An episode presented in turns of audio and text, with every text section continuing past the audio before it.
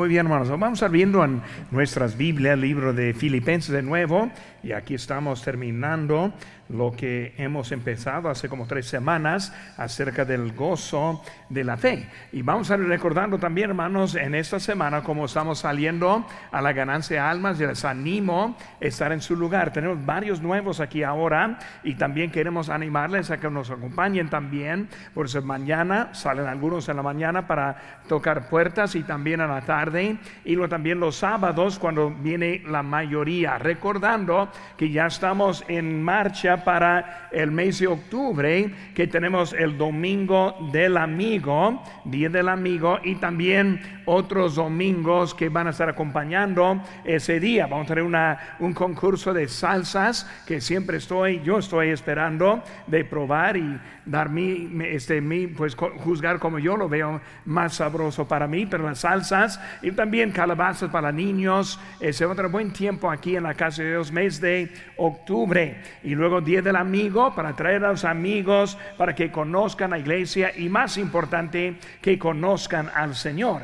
Hermano, yo os animo, hermanos, ya a estar pensando a quién va a traer, a quién va a invitar, y vamos a estar hablando más de eso, así como estamos llegando a esas fechas. Aquí estamos en Filipenses capítulo 1. Les invito a que se pongan de pie. Vamos a leer un solo versículo. Tenemos un breve repaso para recordarnos y darles algo que pueden leer también en su tiempo aún en esta semana. Pero aquí estamos en Filipenses 1, versículo 12 dice, quiero que sepas, hermanos, que las cosas que me han sucedido han renundado más bien para el progreso del Evangelio.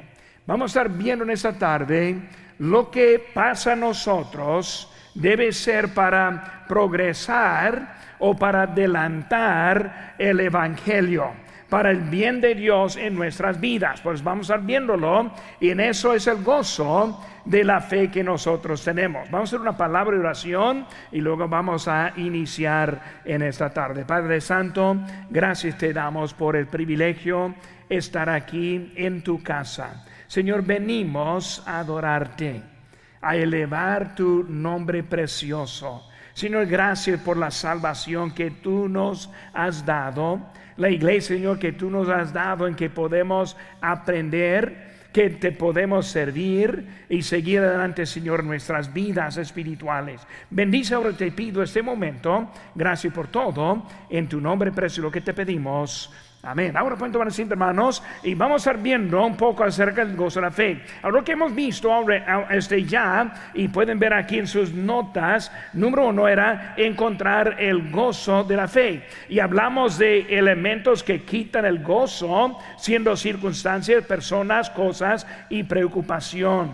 El estado que mantiene el gozo, la mente enfocada, mente sumisa, mente espiritual, mente segura. Y las enseñanzas para mantener el gozo es evaluar los fracasos, someter la mente y aprovechar las oportunidades. Ahora hay texto ahí para estar leyendo y recordando lo que pasamos. Segundo, vemos ahí inciso B, es de entender el gozo de la fe y vimos el gozo en las consecuencias. O sea, hay cosas que pasan en nuestras vidas que producen el gozo, como enfocar en otros, como eliminar el egoísmo. Y como la comunidad en el Evangelio. También el gozo en el corazón y vimos el amor entrañable, la, ese evidente por el estilo de vida y lo demostrado por el Evangelio verdadero. Y luego vimos número tres, el gozo en la comunión, oración por el conocimiento de la palabra de Dios oración por el crecimiento en la obediencia a Dios y luego oración por el cumplimiento de la tarea de Jesucristo. Por eso hemos visto algunas cosas que pueden ayudarnos en el gozo de la fe. Cuando nosotros somos salvos, aunque hay cosas en contra del gozo, en la fe debemos encontrar el gozo. Y por eso ahora vamos a ver esperar en el gozo de la fe. Por eso esperando. Nuestra esperanza es ese gozo. Por eso vamos a estar viendo, hermano, quiero que sigan conmigo apuntando en sus notas. Ese número uno vemos el apóstol Pablo en cadenas. Ahora, cuando hablamos de la, ese del gozo, y siempre está diciendo en ese, en ese capítulo del gozo, hay que recordar, mientras él está hablando del gozo que él tenía, él estuvo también en ese momento en cadenas, en las prisiones y luego también sufriendo y en poco iba hasta dar su vida por la causa del Señor. Por eso, ¿cómo es que uno puede tener gozo cuando está en esa situación? Por eso vemos ahora este, las este, dificultades. Primero, vemos que en número uno les ayudan a bien les ayudan a bien. Ahora dice en Romanos 8, 28, y sabemos que a los que aman a Dios, todas las cosas les ayudan a bien esto es, a los que conforme a su propósito son llamados. Porque cuando hablamos de este, cuando estamos hablando de nuestras este, dificultades, inciso A era las dificultades son para el progreso del Evangelio. Y así como estamos progresando, vemos que este nos ayuda bien.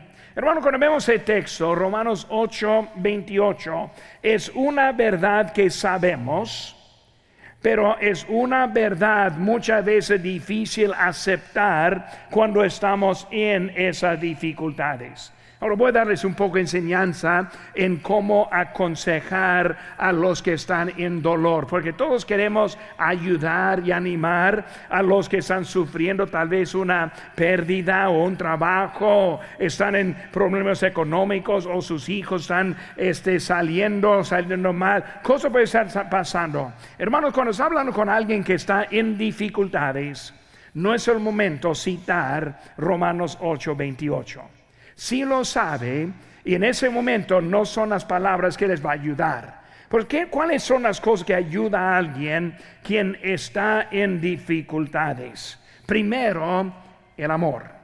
Segundo, el compañerismo. Tercero, sabiendo que está allí. Cuarto, simplemente está orando. Por eso cuando hablamos de los que están en problemas, hasta a nosotros también Sabemos verdades, pero en esos momentos no es el momento. Pues llegando con el apóstol Pablo, ahí está en cadenas, encarcelado, y dice, Pablo, ánimo, todo eso es para tu bien. Bueno, pues eso es la verdad, pero no es el momento y la manera para animarle en esa situación. Ahora, para nosotros, cuando no estamos en esas dificultades, es el momento para aprender. Por eso aprendemos cuando no estamos en las dificultades para que lo apliquemos cuando estamos en las dificultades. Por eso con las dificultades no voy a revelar este texto a alguien que está sufriendo. No es el momento. El momento es ahora. Cuando nosotros estamos aquí, tenemos nuestra salud, tenemos vida, obviamente estamos comiendo bien y algunos demás, pero aquí estamos todos bien. Y luego ahora es el momento de estar hablando de estas cosas. ¿Para qué? Para que cuando llegue ese momento puedo recordar, puedo animarme, porque yo sé que Dios está en control. Yo sé que Dios está poniendo todo para mi bien. Por eso, hermanos, hay momentos para recordar, momentos para aprender y momentos en no este, para aconsejar. Por eso, cuando hablamos de les ayudan a bien, vemos que es la obra de Dios. Cuando hablamos les ayuda a bien, muchas veces queremos aplicarlo primeramente a nuestras vidas, cuando en realidad nuestras vidas son para el bien del Evangelio. Pero vemos aquí en nuestro texto que estamos aprendiendo, este Pablo está diciendo que es para este el progreso del evangelio. Porque cuando hablamos les ayuda a bien. La primera aplicación es no su bien necesariamente su propio bien en sí mismo, sino su bien para la obra de Dios. Nosotros estamos aquí para vivir y para servir a Dios. ¿Qué dice la Biblia? Para mí el vivir es Cristo y morir. ¿Están conmigo? Morir es ganancia. Si recordamos eso, entendemos que nuestra vida es para la obra de Dios. Por eso, lo que Él quiere hacer es para mi bien. Pero mi bien, primeramente, refiriendo lo que es de Dios. Y luego también a nosotros. Primero la obra, segundo soy yo no al revés. Por eso, no voy a animar a alguien que está sufriendo una pérdida diciendo, pues todo eso es para tu bien. No, no es el momento. Es el bien del Evangelio, pero también es para el bien nuestro. Si es para el bien del Evangelio, se aplica también bien en nuestras vidas. Ahora, ¿cómo es eso? La obra es para nuestro bien. Por eso cuando nosotros vivimos, ¿cuál es el bien para nosotros? El bien para nosotros es el hogar celestial en la eternidad con Dios. Eso es el bien. Pues cuando hablamos de la obra, nos lleva a ese bien. Ahora, todo lo que sucede entre ahora y allá es para nuestro bien. Cuando hablamos de la salvación, y con nosotros somos salvos eternamente, seguros en la salvación, no la podemos perder, entonces la obra de Dios es para mi bien. Tal vez no en este momento, pero hablando en lo que es la escena de Dios. Por eso Pablo está allí en la prisión, encadenado, y él está hablando acerca de para el progreso de la obra. Por eso, para nosotros, por eso les ayuda bien que a la obra de Dios, número dos, a nosotros, número tres, a otros, a otros. Cuando hablamos de que es para nuestro bien, muchos quieren aplicarlo simplemente a sí mismo, que es el egoísmo. Pues yo estoy buscando lo que a mí me beneficia ya hablando anteriormente, aprendimos que no es la manera para tener el gozo de la fe. Tengo que estar enfocado en otros. Y por si estoy enfocado en otros, me ayudan a, bien a mí, me ayuda. Por eso, ¿cómo es? A la obra, número uno. A mí, número dos. A otros también. Ahora, mi vida, el progreso del Evangelio está hablando de otras personas. Y luego número cuatro que vemos, les ayudan a bien, también de nuestra vida es como una semilla. Busquen conmigo, hermano, rápidamente. El número dos es la semilla. Juan capítulo 12. Busquen conmigo, hermano, rápidamente aquí. Juan capítulo 12. Dos versículos que yo quiero que veamos ahora. Muy bien. Juan capítulo 12 y luego vemos ahora, vamos a volver aquí, no ponga un separador o algo ahí en su Biblia para guardarlo. Pero vemos aquí en Juan capítulo 12, versículo 24 dice, de cierto, de cierto digo, que si el grano de trigo no cae en la tierra y muere, queda solo. Pero si muere, lleva mucho fruto. El que ama su vida, la perderá. Y el que aborrece su vida en este mundo, para vida eterna la, guardará. Ahora vemos ahora esa, ese principio de, la semilla. Cuando hablamos de la semilla, nosotros ya entendemos, no somos agricultores, este, no vamos a ir a, a plantar ese huertas, pero entendemos el principio. ¿De dónde viene la manzana? Pues de un árbol de manzana. ¿Pero de dónde viene ese árbol? Pues de una semilla. ¿Esa semilla viene de dónde? Desde adentro de la fruta de la manzana.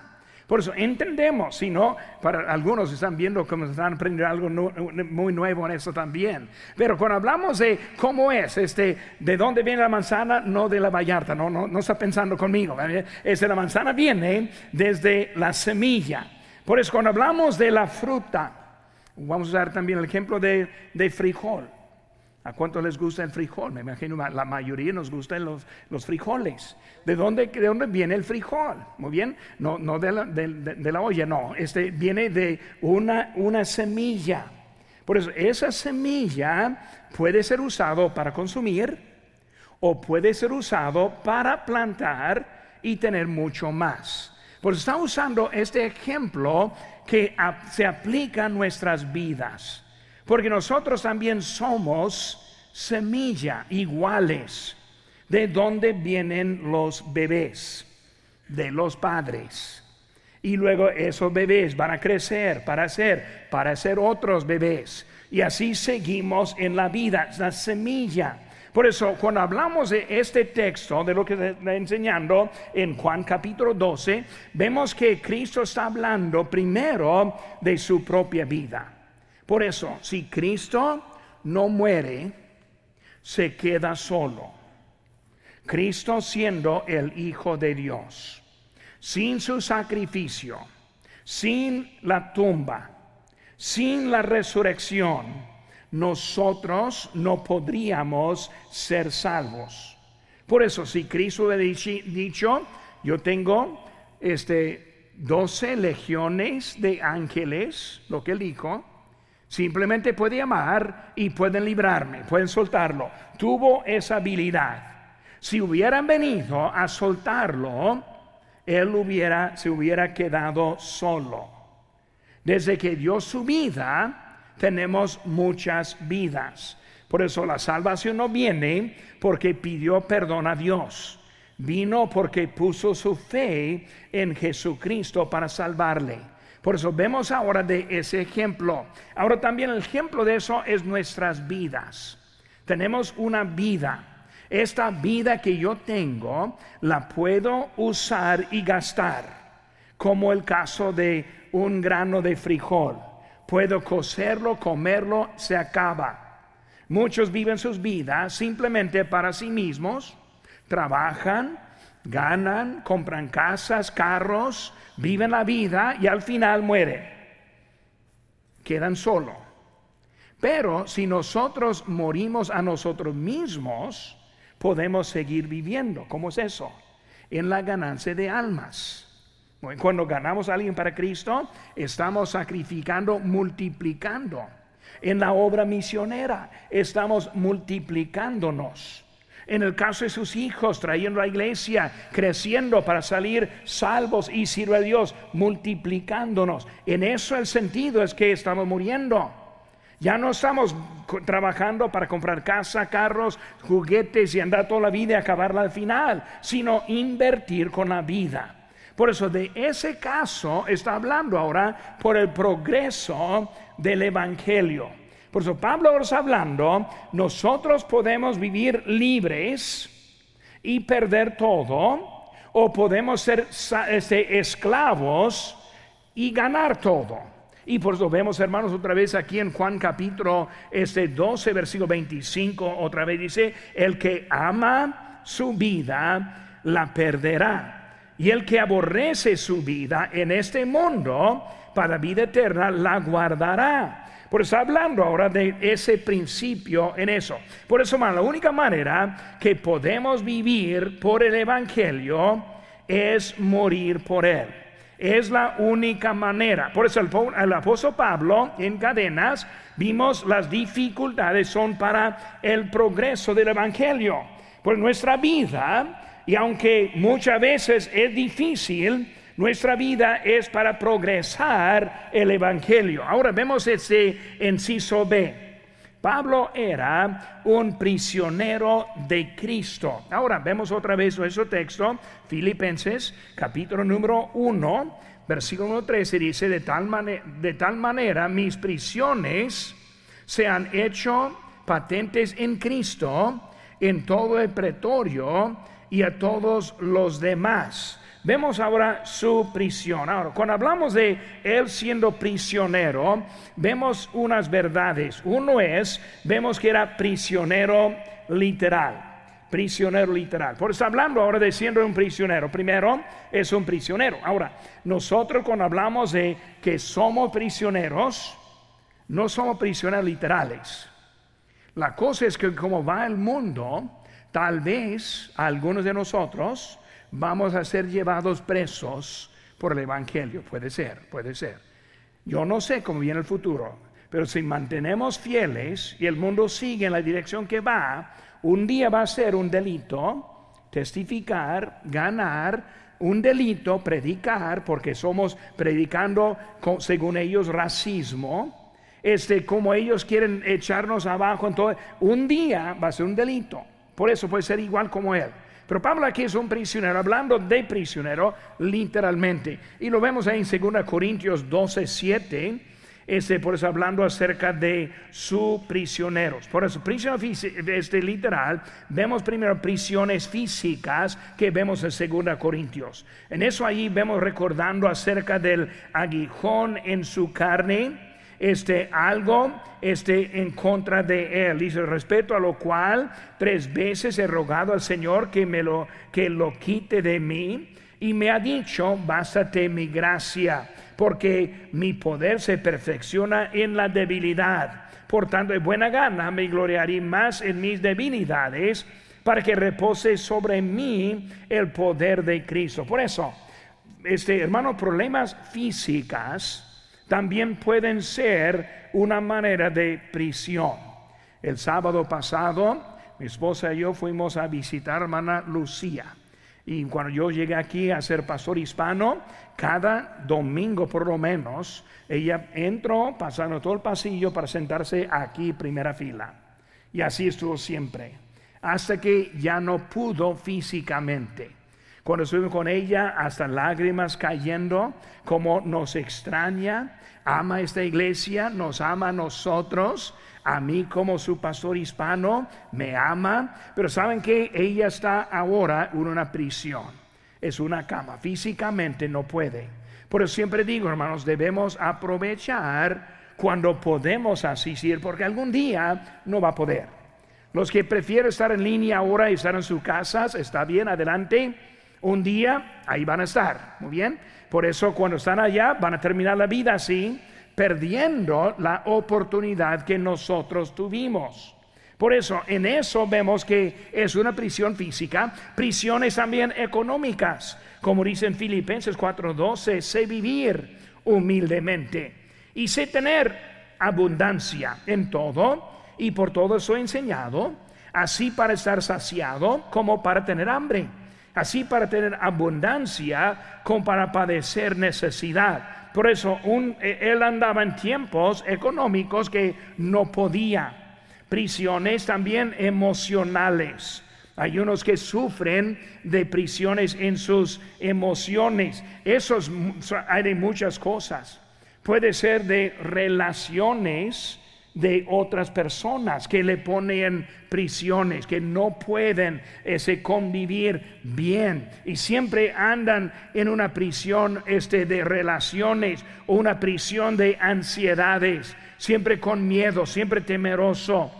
Este, cuando hablamos de, del apóstol Pablo, cuando él dijo, sé vivir humildemente y sé tener abundancia, y luego él dijo en versículo 13, todo lo puedo en Cristo que me fortalece. Por eso era la respuesta de él en su prisión. Segundo, vemos que era prisionero de Cristo. Por primero prisionero, físicamente, literal, pero también prisionero de Cristo. Versículo 1. Pablo y Timoteo, siervos de Jesucristo. Por eso, siervo de Jesucristo. ¿A dónde puso, a dónde le puso el Señor Jesucristo?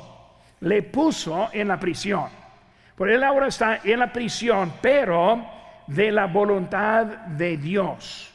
Por eso cuando estamos hablando de nuestra vida, estamos bajo la voluntad de Dios. Si estamos sufriendo, entendemos que somos prisioneros de Él, quien nos pone en la prisión que nosotros vivimos. Efesios 3.1 dice, por esta causa, yo, Pablo, prisionero de Cristo Jesús, por vosotros los gentiles. Otra vez, literalmente, era prisionero en la Roma, pero dijo prisionero de Jesucristo. Por lo cuando hablamos ahora de nuestra vida, nosotros somos prisioneros, pero del Señor. Ahora también vemos los problemas, eso sé.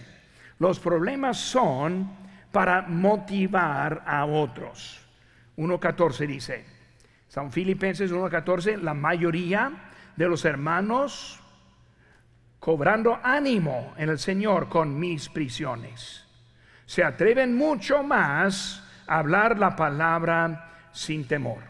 Pues hermanos, este, cuando estamos pasando por problemas, hay que recordar que esa situación en su vida puede ser motivo para animar a otro. ¿Cómo es que anima a otros? Porque aprendemos unos de otros. Cuando uno está sufriendo, ve la gracia de Dios en su vida, ve que sigue constante y adelante, es algo que motiva.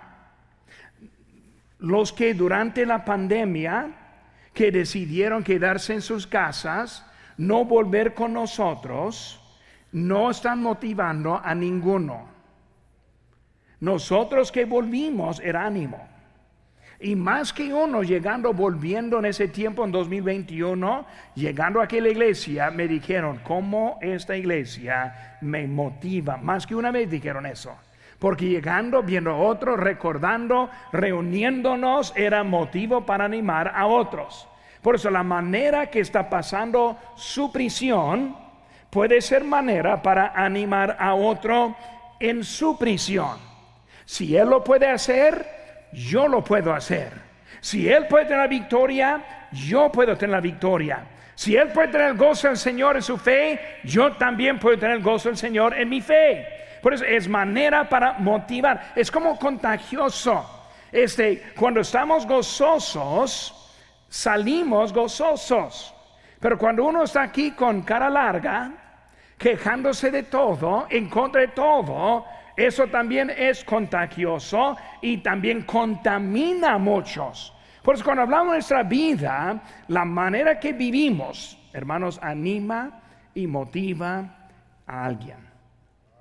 Si usted decide mañana retirarse, huir, hay que saber que va a dañar a alguien.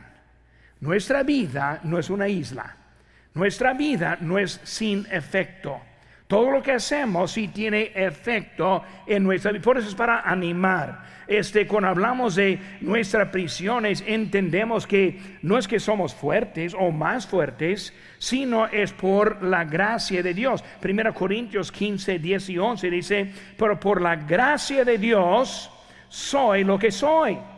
Y su gracia no ha sido en vano para conmigo. Antes he trabajado más que todos ellos, pero no yo, sino la gracia de Dios conmigo. Porque o sea yo o sean ellos, así predicamos y así, así habéis creído. Pues vemos hermanos que no somos nosotros fuertes, sino la gracia de Dios en nuestras vidas. Por eso, dirija la mira arriba, no a nosotros, pero nuestra vida hace mucho. Por eso, hablando de las prisiones en esta tarde, ahora, el apóstol Pablo en cadena. Número dos, hermanos, y el tiempo ando huyendo. Número dos, el apóstol Pablo con los que, contienden, que, contienden. Los que, que contienden. Versículo número 15. Dice, algunos a la verdad predican a Cristo por envidia y contienda, pero otros de buena voluntad. Pues vamos ahora, él ahora está tratando con los que contienden. Por eso hizo A, predicar sin sinceridad. Predicar sin sinceridad.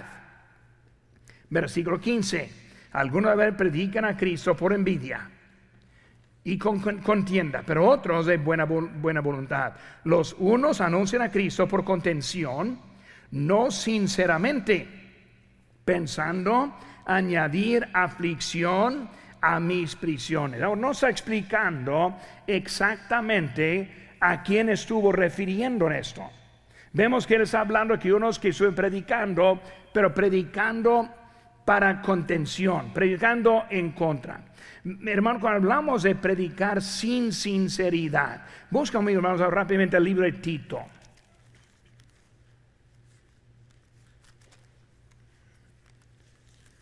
Tito, luego sigue Filemón y Hebreos, por eso un poco antes de Hebreos estamos en Tito, capítulo 1, versículo 10.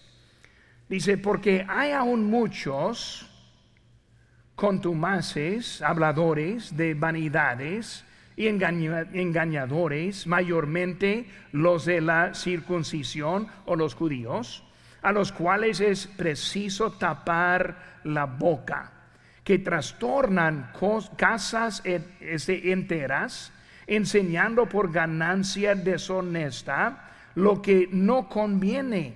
Uno de ellos, su propio profeta, dijo, los cretenses siempre mentirosos, malas bestias, glotones, ociosos. Por eso hablando ahora de los que están predicando sin misericordia, sin sinceridad, chismosos, mentirosos, predican para ganancia recordando hasta que unos con Pablo, queriendo ese don para poder ganar con lo que él está haciendo. Cuando hablamos, hermanos, sinceridad, la sinceridad que hay en la predicación de la palabra de Dios. Por eso predicar con sinceridad también lo vemos en Tito, siguiendo con versículo número este 5. Yo voy a volver ahí rápidamente, aquí en Tito, capítulo 1, versículo 5.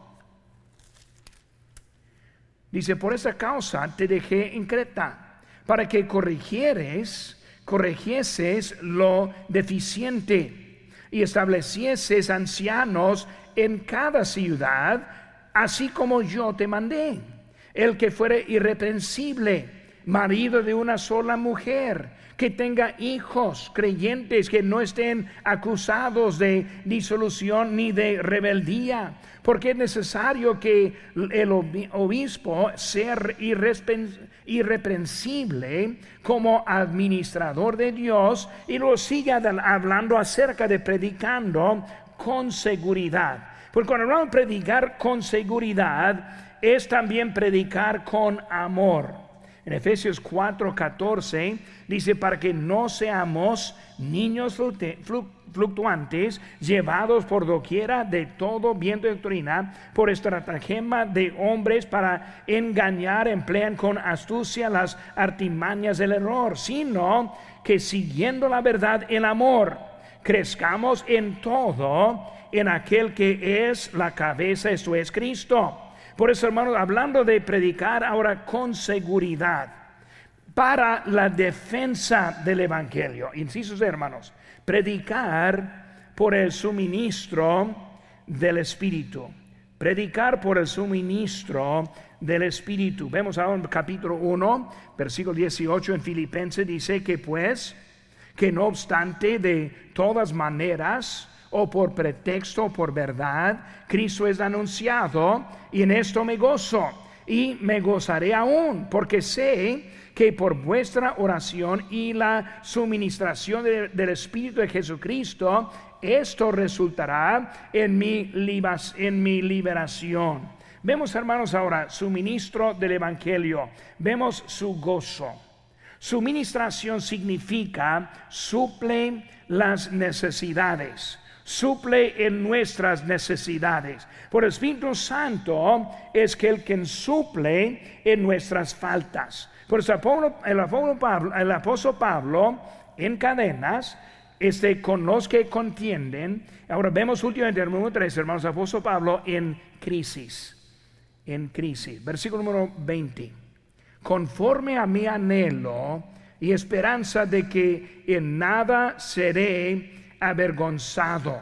Antes bien, con toda confianza, como siempre, ahora también será magnificado Cristo en mi cuerpo, o por vida o por muerte.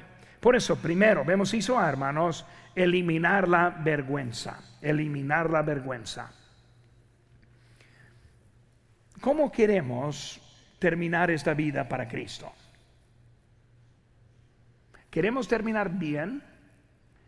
O no tenemos un buen plan?